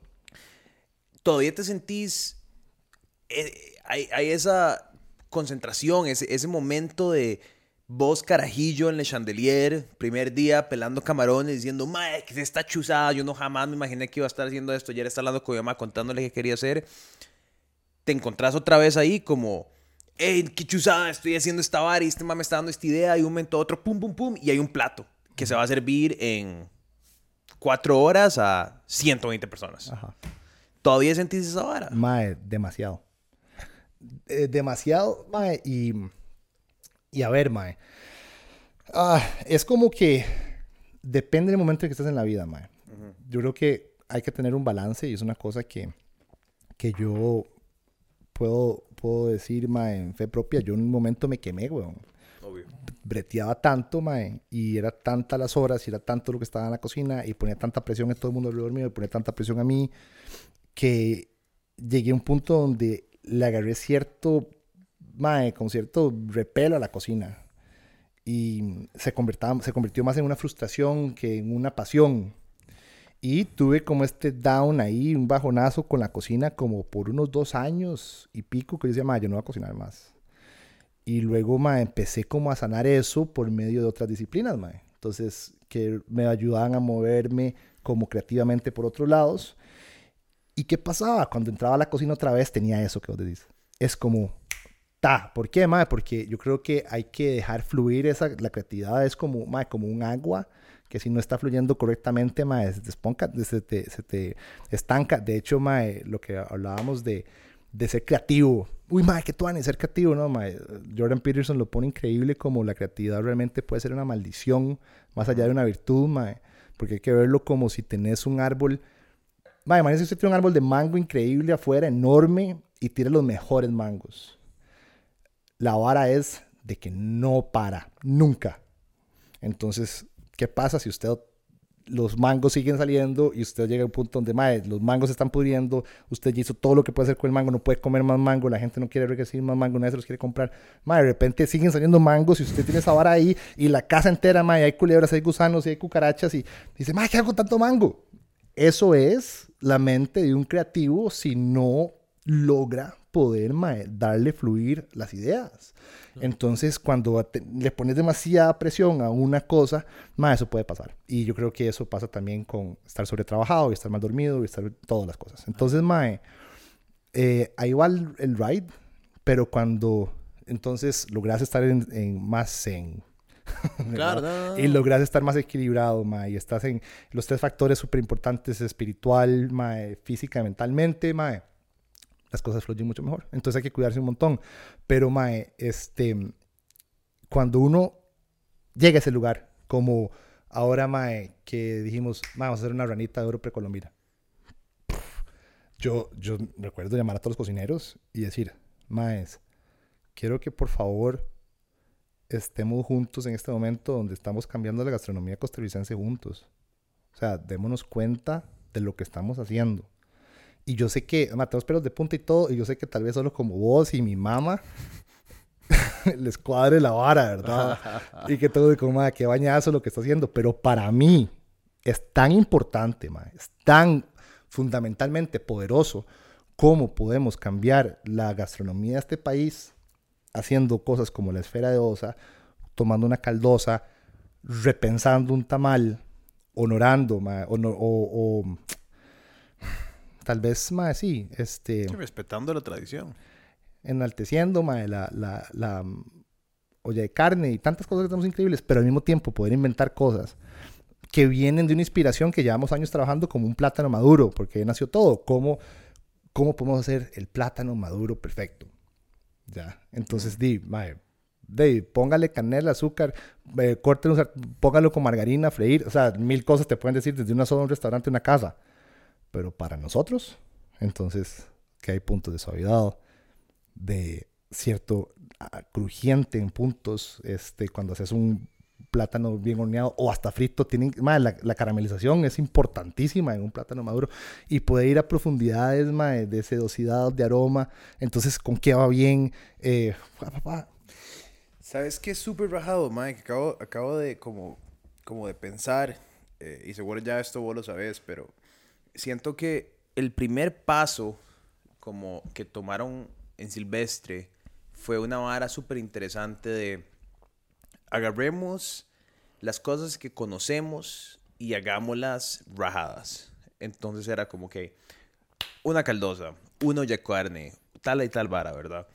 Y eso es como, creo yo que eso es una, una puerta de entrada a pensar cocina costarricense hecha con técnicas de nivel mundial y empezar a explorar. Ahora, creo que Silvestre está como en, un, en una segunda etapa, a donde ya no es tanto como agarremos una olla de carne y llegamos a la, la mejor olla de carne. Es, ¿qué es el concepto de una olla de carne?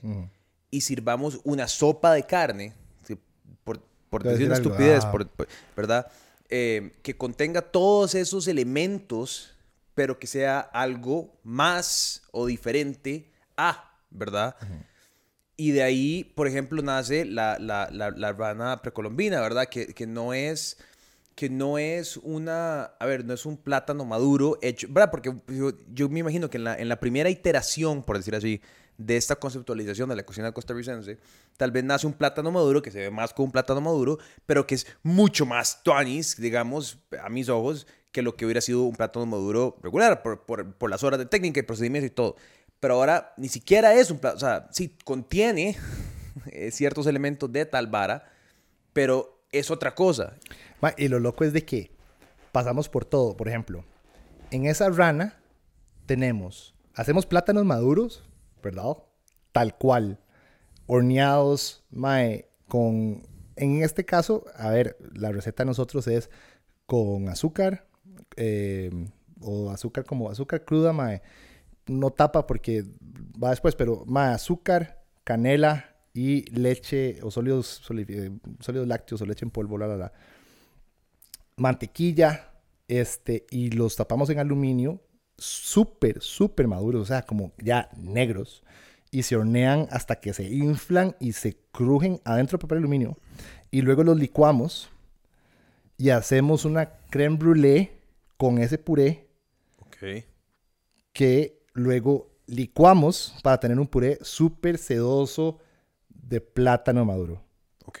Más o menos por ahí. La receta, es un toque más compleja. Sí, sí, pero... para, para, que no me maten en redes, voy a retenerme un toque de la nerdada. Y después, mae, hacemos, hicimos, y gracias al Museo de oro de los, de los, de los museos de Costa Rica, de los barcos de Costa Rica.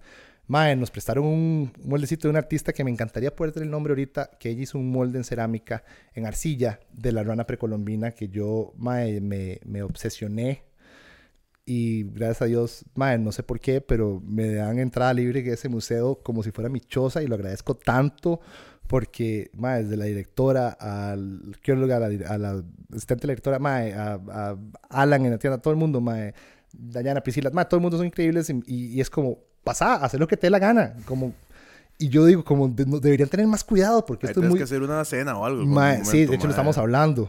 Este, eh, tenían que tener un poco más de cuidado de no dejarme entrar tan libremente. La verdad es de que, mae, hacemos los moldes en silicón para poderlo recrear. Y hicimos una clase de chocolate blanco de ojoche, con manteca de cacao y ojoche, que es la nuez maya que está en la parte norte del país, que es deliciosa, tiene un sabor como avellanado, que le va muy bien al plátano, mae.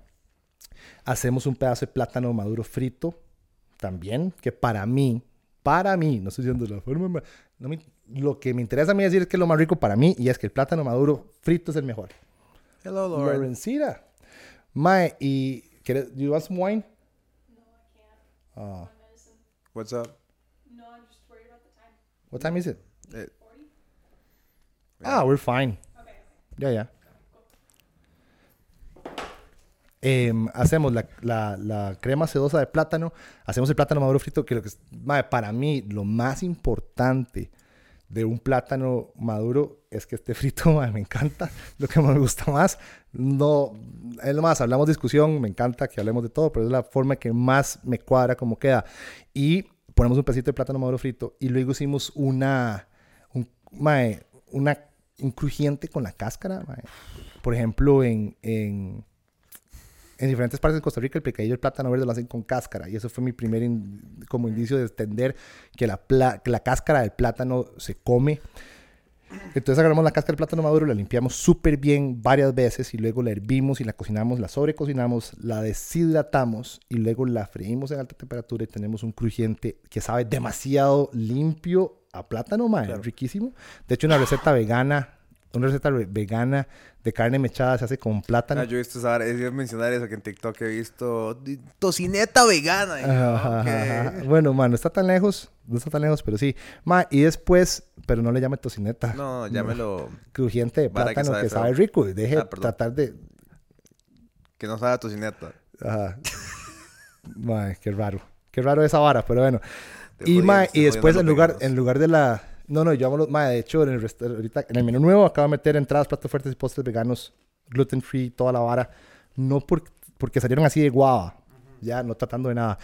Y para terminar, ma, el- buscando como ese acidito, eh, dijimos, ma, y lo más normal, la gente le pone guayabitas, tricopilias, etcétera, al plátano. Y dije, ma, Tricopilia, qué bueno. Qué bueno.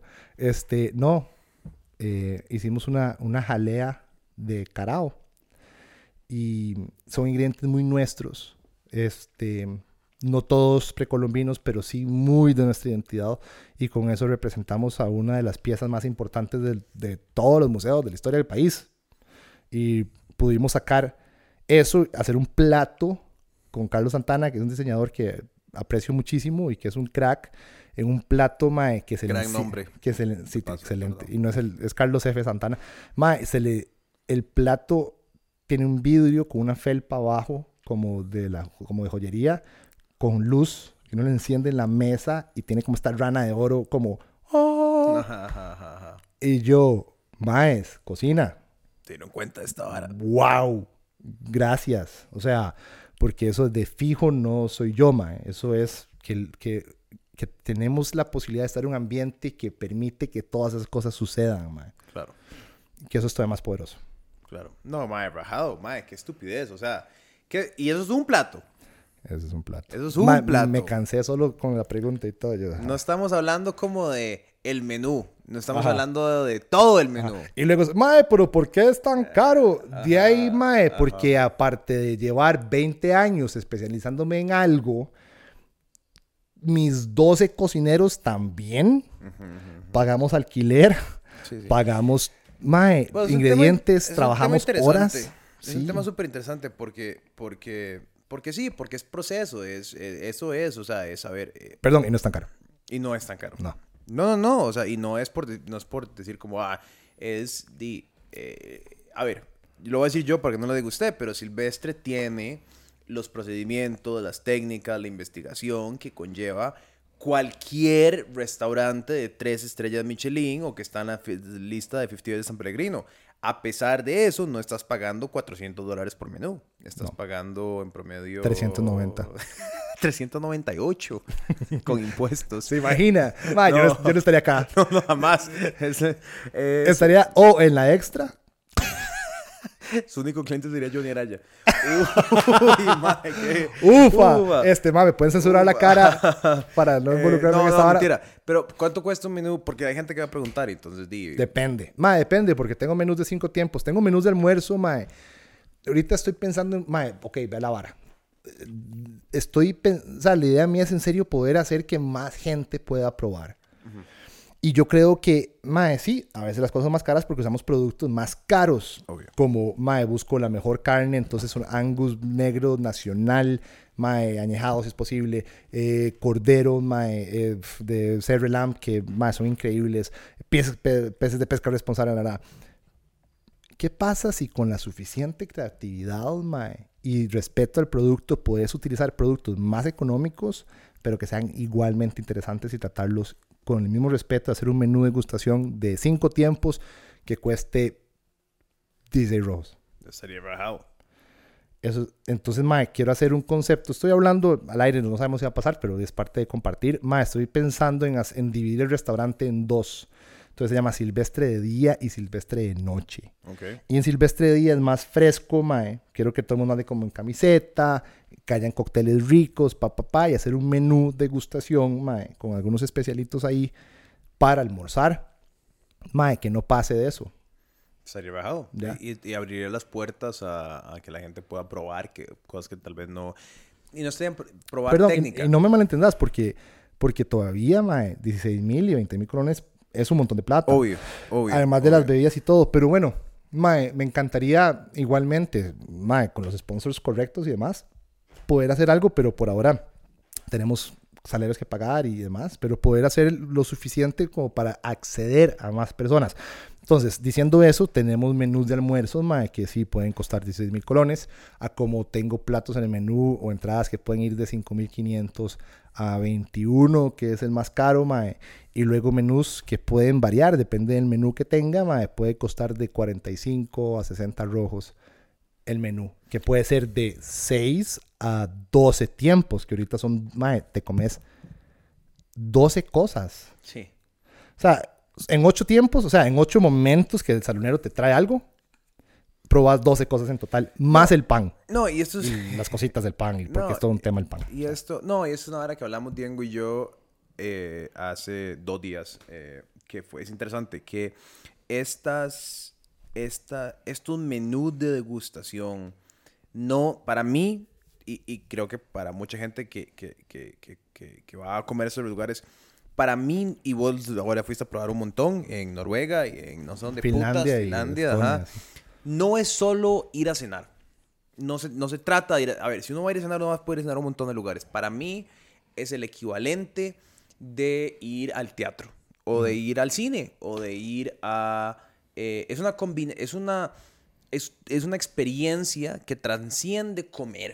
Porque comer es comer y yo puedo comer riquísimo en un montón de lugares y pudiera comer, pero para mí ir a probar un menú de degustación, porque a ver, eso, eso puede durar hora y media, dos horas, dependiendo de... digamos, vos ahora probaste uno que duraste como tres horas y media eh, en, en Finlandia. eh, y, y, y puta, es, es una vara, es una experiencia. El mesero eh, es, no es solo un mesero, no es solo una persona que va a la cocina, recoge un plato y te lo pone en la mesa. El mesero es una persona entrenada que te va a contar una historia, que te va a explicar el contexto, que te va a armar una narrativa de por qué estás comiendo esto y, y por qué te están trayendo aquello. Y Ma, y, al- eh, Y- y y eso es- es algo muy loco. es mucho más que comer, lo que quiero decir. Es entretenimiento. Mae, sí, pero también, incluso lo que me, a mí lo que me está hablando la cabeza, Mae, es de que mi estilo es un toque diferente aún. Porque yo voy a muchos restaurantes, Mae, y te explican, este plato tiene tal y tal. Y sabe así por esto y esto.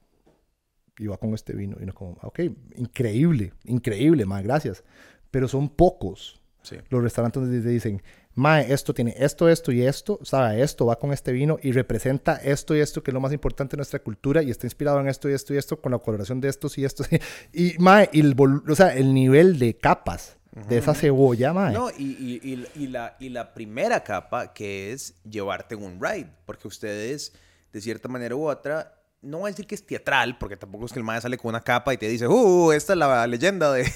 Pero te lleva con una narrativa. Bueno, tengo un plato que una que tuve el honor de que unos mejores amigos, Mae, Katy y Diego, este, se comprometieron en el resta y hice un plato de arroz con leche, me quiero casar. Ah, nice. Dieron arroz con leche y los alumnos cantaban la canción en la mesa y tenía un anillo comestible y a la novia le pusimos el anillo de verdad en el plato. Y cuando le cantaron la canción de que me quiero casar con una señorita de la capital, papá, papá, Madre, le pusieron eso y, el restaurante entero. O sea, yo me acuerdo que me senté como una película de Hollywood. El salón entero se levantó a aplaudir y todo el mundo lloraba y se abrazaban con los... Madre, increíble. Yo decía, qué, qué poderoso esto, madre. Por eso es lo que quiero decir es, y eso va mucho más allá de una cena, ¿verdad? Una cena, como quiero decir, una cena es una cena. Y yo una vara que noto mucho, no sé si todo el mundo está intenso como yo, pero una vara que noto yo, con, cuando Lauren y yo tenemos la, la dicha y el privilegio de poder ir a comer a Silvestre.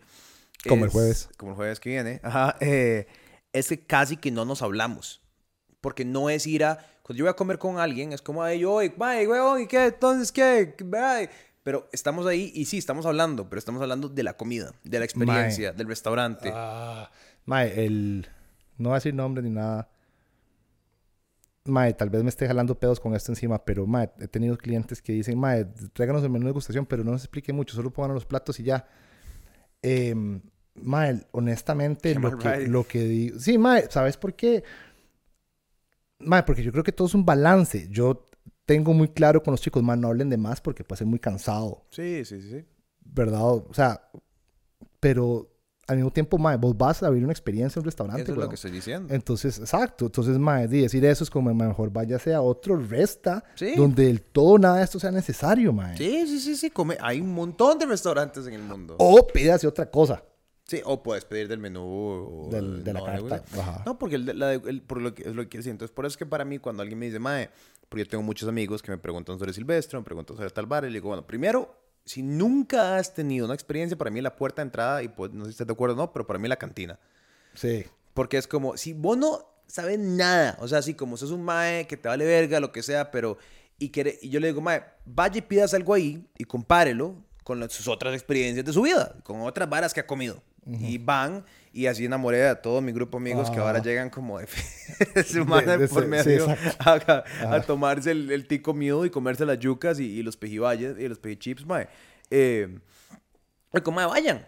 Y, o sea, sí, se están mi compa y la pero vayan y coman. Prefiero que es la mejor forma. Y sí, muy intimidante tal vez para alguien decir, puta, eh, te da silvestre. Bueno, no te te silvestre, sentate en la cantina y comete algo. Mae, sí. Y incluso en la cantina, mi idea también es de que sea relativamente económico, mae. Eso, la o boca sea- más cara puede costar como 7500 y es, o mae, o no sé más, pero es porque es pulpo. El pulpo es carísimo y la Sí, merma sí, es sí. enorme, mae.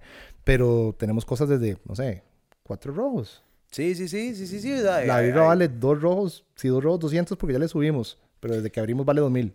Sí, porque la inflación va al techo. Sí. Pero es accesible, puedes ir, o sea, y, y- ¿verdad? Y vas, probas, tenés una puerta de entrada a una cocina. Y si tenés la oportunidad de decir, ok, ve, como eso le pasó a todos mis compas, fue como, mae, qué loco, quiero ahora di, ir a pedirme algo. Tal vez todavía le da un toque de taco del menú de degustación, mae, porque son todos le- son unos picky eaters. Entonces, es como, ay, si no me gusta un plato, es como, bueno, anda y pedite del menú de la carta y ahí vamos. Mae, Eh, ya he tenido clientes que llegan al resto y es como... Mae, ¿cómo fue la...? Tuve varios. Uno fue así como... Es que yo eh, no como nada de lo que está acá. Súper, excelente. No me gusta nada de esto. Es que como, yo no como cosas verdes. No me- Mae, yo recuerdo que la agarré y la vi y yo dije, vea, hagamos una cosa. Yo voy a servirle lo que yo creo que debería cocinarle. Ajá. Si a usted no le gusta, no me paga. Fair. Muy loco, pero es una apuesta. Mae, y estamos apenas abriendo, así. Yo recuerdo que esta muchacha, si llegó unas cinco veces más con toda la gente que pudo conocer en los siguientes días, más poco. Este, enamorada, sí. De hecho, más si estás viendo esto que no te volví a ver, no mentira. Llámame. no. Mae, DM me. No, y ni siquiera me acuerdo cómo se veía, simplemente es por el Ben Ride, me explico, mae. Ah. Este, no, era en ese sentido. Pero, mae, este. Creo que, que uno puede también. Ah, mae, y es que es otra vara. ¿Vos sabes que Yo nunca he puesto el menú del menú y gustaría una sorpresa. ¿Sabes por qué? ¿Por qué? Por eso. Mm, claro. Mae, la gente, cuando yo pongo tal y tal, ah, sí, yo no como eso, yo no como el otro, pero cuando te ponemos un plato en la mesa y ya no, no, no puedo con el teléfono. Es que estoy poniendo para revisar que todo esté bien con la grabación. Disculpas. Mae, sí, yo tengo ese toque de que, de que no puedo hablar con un cel. Perdón, perdón, perdón. Es que nada más es lo que te decía ahora que tengo que revisar varas. Que esos son otros temas también en el restaurante, mae. Sí, sí, sí. Pero cuando llega alguien, te pone el plato, no Mae, le quieres decir qué es lo que tiene. no sabes ¿Verdad lo que que estoy tiene? poniendo 100% atención. Sí, no, full, un yo sé. tema técnico. Sí, sí. Mae, la verdad es de que este, ninguno de estos 15 más que trabajan en este estudio tan grande, mae, no pueden hacer el favor. eh. estamos solo este mae y yo solos con una cámara enfrente. Ajá, y tengo que asegurarme que la vara nada más no frene de grabar, grabar en algún momento. Mae, este. Porque, la, porque el tico, porque los ticos somos tan complicados para comer, o lo éramos más ahora que ahora. Mae, que di, decir que mm, algo estaba hecho de tal forma sonaba tan ajeno a nuestra realidad común que la gente simplemente decía, mae, yo no, no voy a pedir eso, cámbiamelo, quítemelo o póngame arroz y frijoles. Claro. Entonces, no tener descripción del menú. Y yo tuve presidente de la Organización Mundial de Turismo en el restaurante y me dijo, Mae, con el exministro de, de, de Turismo, Mae, queremos, o sea, como somos nosotros, díganos qué es el menú de degustación, porque traemos un grupo de 30 personas del extranjero a Costa Rica y tenemos que saber qué vamos a decirle. Yo, Mae, no le voy a decir. Si quiere saber, Pídalo. siéntase y se lo come. Mae, los más sentados se lo comieron y dijeron, Mae, está chivísima, vamos con eso. Y desde entonces a nadie le digo qué es lo que tiene el menú de degustación, porque también nos da esa, esa seguridad de que estamos viviendo lo mejor que podemos. Claro. No, y, y- te salva mucho esa tanda como de, no sé, no es que sea gente necia, pero inquisitiva a un punto innecesario. eh, de, de verdad, de, de qué me pido, qué no me pido, qué... Pero por eso, man, yo, yo creo que, como te digo, eh, para mí la, la cantina es una puerta de entrada. Después vas ahí y, y después ojalá te pedís el menú de degustación. Obviamente es un, es un punto, es un precio y es, ahorita estamos en épocas complicadas a donde es alto. Pero no es una vara que haces toda la semana, ni todos los meses, ni, ¿verdad? Es una vara que haces muy poco. Eh, Mike, es una vara que estaba hablando con, hace poco que era como para, debe ser interesante para Silvestre que de muchos de sus clientes vienen, o sea, el hospitality debe ser casi que complicado porque no es como que vienen todas las semanas. O sea, a ver, debes tener muchos clientes que vienen bastante, pero también hay mucho cliente como que viene por primera vez. O sea, como que es la, la primera y tal vez vienen en tres meses o en seis meses o en un año después a probar el nuevo menú de degustación. A como deben haber muchos fans que cada vez que hay un menú de degustación caen, ¿verdad? Eh, sorry, Kurt, Kurt Dyer me acaba de escribir aquí. Mae, ayer lo vi. Mae, Kurt, ayer lo vi, ayer- hoy es lunes. Ajá.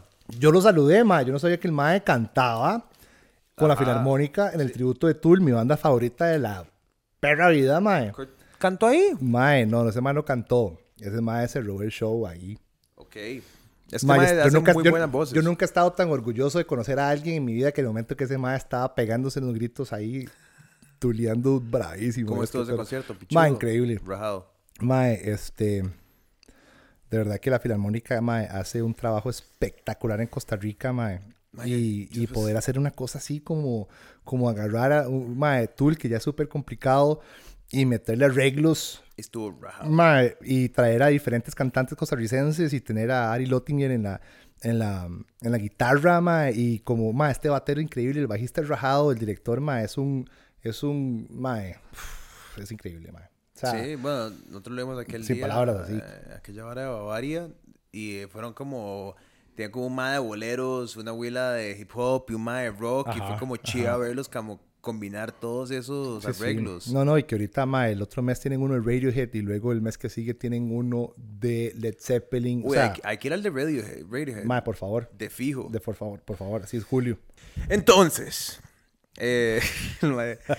Entonces, este- este jueves, no, a ver, ya en serio. Ok, este jueves, eh, bueno, primero para dar un poco de preludio a la vara. Usted ha tenido a diferentes personas del mundo venir a cocinar a Costa Rica. Ajá. Entre esos, yo personalmente fui a probar el menú de eh, eh, Bashur, An- Antonio, Antonio Bashur, que es el mejor, fue juez en diferentes Ha sido. momentos, ha sido, Y volver a ser. es como, es como Dios, Seguirá siendo. es como Dios, el alfa y el omega, Él es todo. es todo, Ah. Eh, mejor chef Y no- pastelero, nada. exacto, exacto, es Ah, como una vara es- esotérica. más súper humilde, súper increíble. No, pero en serio, es- ha sido el mejor chef pastelero del mundo, ya. Sí, sí. Hablando, en serio, y mérito donde el mérito va. Eh, también fuimos a, eh, fuimos a probar el menú del chef de Astrid y Gastón, Ujú. Que, que se llama Jorge Muñoz. Jorge Muñoz, que Astrid y Gastón es el restaurante, el último restaurante, porque tienen como 750 eh, restaurantes. Ya, ya, ya Gastón Acurio, no sé, es, una, una- institución restaurantera. Bueno, Gastón Acurio, uno de los restauranteros y chefs más importantes de Latinoamérica, la historia Y latinoamericana. por alguna razón nos dan pelota y llegan al restaurante. Exacto. Ajá. Eh, y bueno, ha habido una serie de diferentes chefs que han venido y este jueves viene uno más, que es de...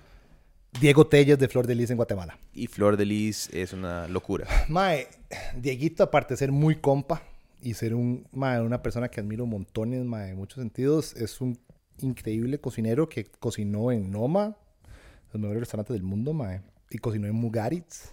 ¿No mandas ahorita el mejor? Mae, fácil. Creo que sí. Es- ha sido el mejor tantas veces Sí. que ya ni sé. Ajá. Ya ni me fijo. Ajá. Es como si Noma, ya. Mae, y en Mugaritz también. Y luego fue a Guatemala, mae, y tiene este menú de Popol Vuh, este, con producto guatemalteco, en un lugar muy bonito, mae, este, en, que se llama Flor de Lis, este, mae, en Casa de Águila, si no me equivoco, se llama la- donde está. Mae, es un, es un gato y tenemos el honor de tenerlo en Silvestre este jueves. Y tengo una idea, Ok. a ver qué le parece. Tele. Mae, está loca. Al aire. La verdad es así. Yo quiero que usted venga con Lorencita Piedades a comer. Correcto. Pero se me ocurre, Mae, que las personas que reserven y, y digan que reservaron por ver no pasa nada, se puedan ya sea ganar una cena para ir para dos personas, full maridaje exclusivo, el maridaje top y el menú, ya sea comer con ustedes o aparte. ¡Ay!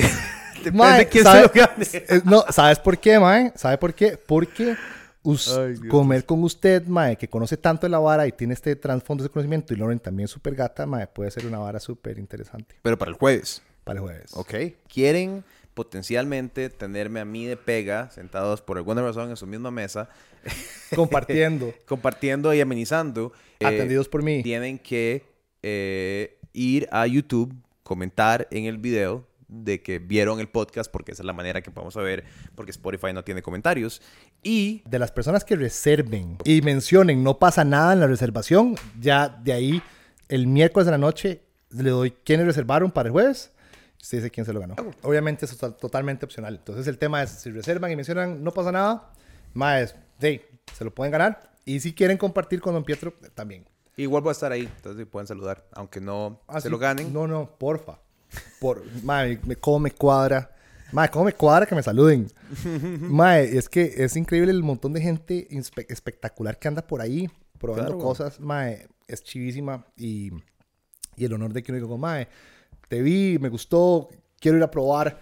Este, entonces, si me ven por la calle, mae, salúdeme. Buen ride. Y voy a decir que lo chiva de estos menús es que eh, estamos hablando de puertas de entrada, ¿verdad? Yo dije la cantina es una puerta de entrada otra es puerta de entrada. Lo chiva de estos menús es que realmente solo pasan una vez y cada chef cuenta una historia diferente y cada chef que viene y contribuye trae un mundo de experiencia. Estamos hablando de la evolución de la cocina costarricense y la evolución de la gastronomía nacional. La gastronomía nacional no, ex- no evoluciona, sino es por medio de diferentes contribuciones. Entonces, eh, Bashur contribuyó cierta cosa. Estos chefs contribuyen cada cosa, construyen una, una Entonces, para mí es las veces que he podido ir es como coleccionar estampas del mundial. Es como me comí un Bashur, me comí, ¿verdad? Me comí, me comí tal vara y obviamente mezclados con una parte que, a ver, si yo voy a Miami en algún momento y tengo leído dicho de ir a comer el restaurante Bashur, eso va a ser otra cosa Totalmente. a como es. Si yo voy a Silvestre en algún momento y tengo la dicha de comer, es otra cosa a lo que es comer Bashur Silvestre. Igual que este, este jueves, eh, hay- eh, si yo voy a Flor de Lis en algún momento en Guatemala, va a ser otra cosa Sí. a que si yo voy a Silvestre y esto es Flor de Lis Time Silvestre, Ajá. que solo va a pasar Una vez. una vez. Sí, sí, es muy, muy... No es para decir exclusivo, pero es que es como Único. muy auténtico, único. Ajá. Y, mae, la, la verdad es que se come demasiado bien, se la pasa riquísimo. Recomendación, mae, ir súper relajado, sin expectativa. Yo creo que las expectativas, esas cosas que uno como que lo frenan a disfrutar, simplemente ir, Obvio. estar presentes. Yo creo que la cocina es muy meditativa, la comida. Mae, eso de mindful eating es Total. chivísima, pero mae, cuando vos estás en un momento donde hay que apreciar texturas, aromas, sabores, puntos de amargo, dulce, salado, ácido, amargo, umami, bla, bla, bla. Fijo, repetí como cuatro y dije el mismo solo. así es- Bueno, la verdad es de que estás demasiado presente, consciente que estás haciendo y, y eso, mae, yo creo que es mi recomendación cuando vayan a comer cualquier cosa. Por un momento, pídase un enyucado en yogis recién salido y pégale un mordisco y sienta como es crujiente y luego pasa el cremoso y luego te encontrás como la textura de la carne molida o mechada o con lo que sea que haya sido en ese momento y cómo eso se siente el mae. Ese proceso de análisis para mí es como lo más tuanis de comer. El momento ratatouille, ¿verdad? O sea, literal. Eh, y yo voy a agregar ahí que si son foodies, no me gusta la palabra, pero define, de- define varas, y dicen, reservan y dicen que fue por no pasa nada, Santiago les da un tour de la cocina general nada más por fuera para que vean, puedan ver ahí por el vidrio y ver qué es lo que están haciendo. Sí, sí, sí, sí. No, y, y si podemos los metemos en la cocina, de fijo. Mae, en la cocina nosotros, o sea, usted podría comer en el piso en esa cocina. No, sí, por eso. Es- es ra- eso sí es cierto. Eso sí es legítimamente Sí. cierto. Es muy limpia. Y mae, momento ratatouille. Una vez recién abierto, llegamos y, y tenía un señor llorando. Feo. Y yo, Mocos, y- mocos. Yo dije, mae, ya, ya nos van a demandar, esta hora se acabó. Así.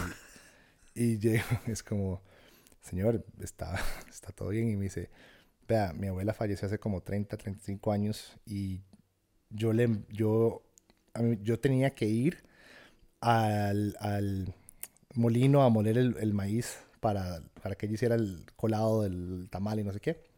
Y desde que ella falleció no había probado esa masa. Y hoy la probé. Dice, "Ma, demasiadas gracias. O sea, a mí de ahorita todavía se ponen los ojos como... Qué loco. Porque yo le dije, Mae, por usted estamos haciendo esto. Y ya esto, yo no sé si este restaurante va a funcionar o no, pero yo hizo que todo esto valiera la pena. Son esos momentos. De eso se trata la cocina. Y por eso que digo yo que ir a comer a veces es más que solo ir a comer. Ir a comer es una experiencia. Mm. Y creo que con eso podemos cerrar. Pues usted tiene que ir al aeropuerto a recoger al chef que tiene que venir a- el Mae, jueves. ir a recoger a mi manager y al chef en este momento. Ok, perfecto. Entonces, Muchas eh, gracias por haber escuchado otro episodio, Pietro Lacón. Eh, me gustaría que Santiago volviera. Probablemente vamos a hacer más episodios más adelante, más historias. Esto fue como un 0.2% de las historias que hay para contar. Mae, estoy en TikTok y en Instagram. Soy malísimo en redes y voy a aprovechar este momento. Síganme. Exacto, no, pero sí, sí, sí, sigan a Santiago. Eh, los TikToks son cool porque son una vista como al deal detrás de escenas de Silvestre muchas veces, a como son el detrás de escenas de su cabeza, que también es interesante de, de ver cómo pasa. Sigan a Silvestre en redes también para que también ahí hay muchos videos de qué es lo que están haciendo, es muy chuzo. Y nada, suscríbanse a patreon.com slash no pasa nada oficial para que esto siga existiendo. Suscríbanse en Spotify, síganos en YouTube, dejen un comentario y recuerden que tenemos este giveaway, que si reservan para la cena del jueves y mencionan que fue por no pasa nada, van a poder tener el chance de ganarse el menú con el meridaje más alto, que son los vinos más tuanis, el meridaje del chef. Pueden hacerlo si quieren, si les da la gana, si no les da la gana también, compartirlo con Lorencita y conmigo y eh, tener un tour de la cocina y ver un poquito el detrás de escena del restaurante con Santiago. Tres cosas vacilonas que pueden hacer. Entonces, eso sería. Que toque, que tuanis.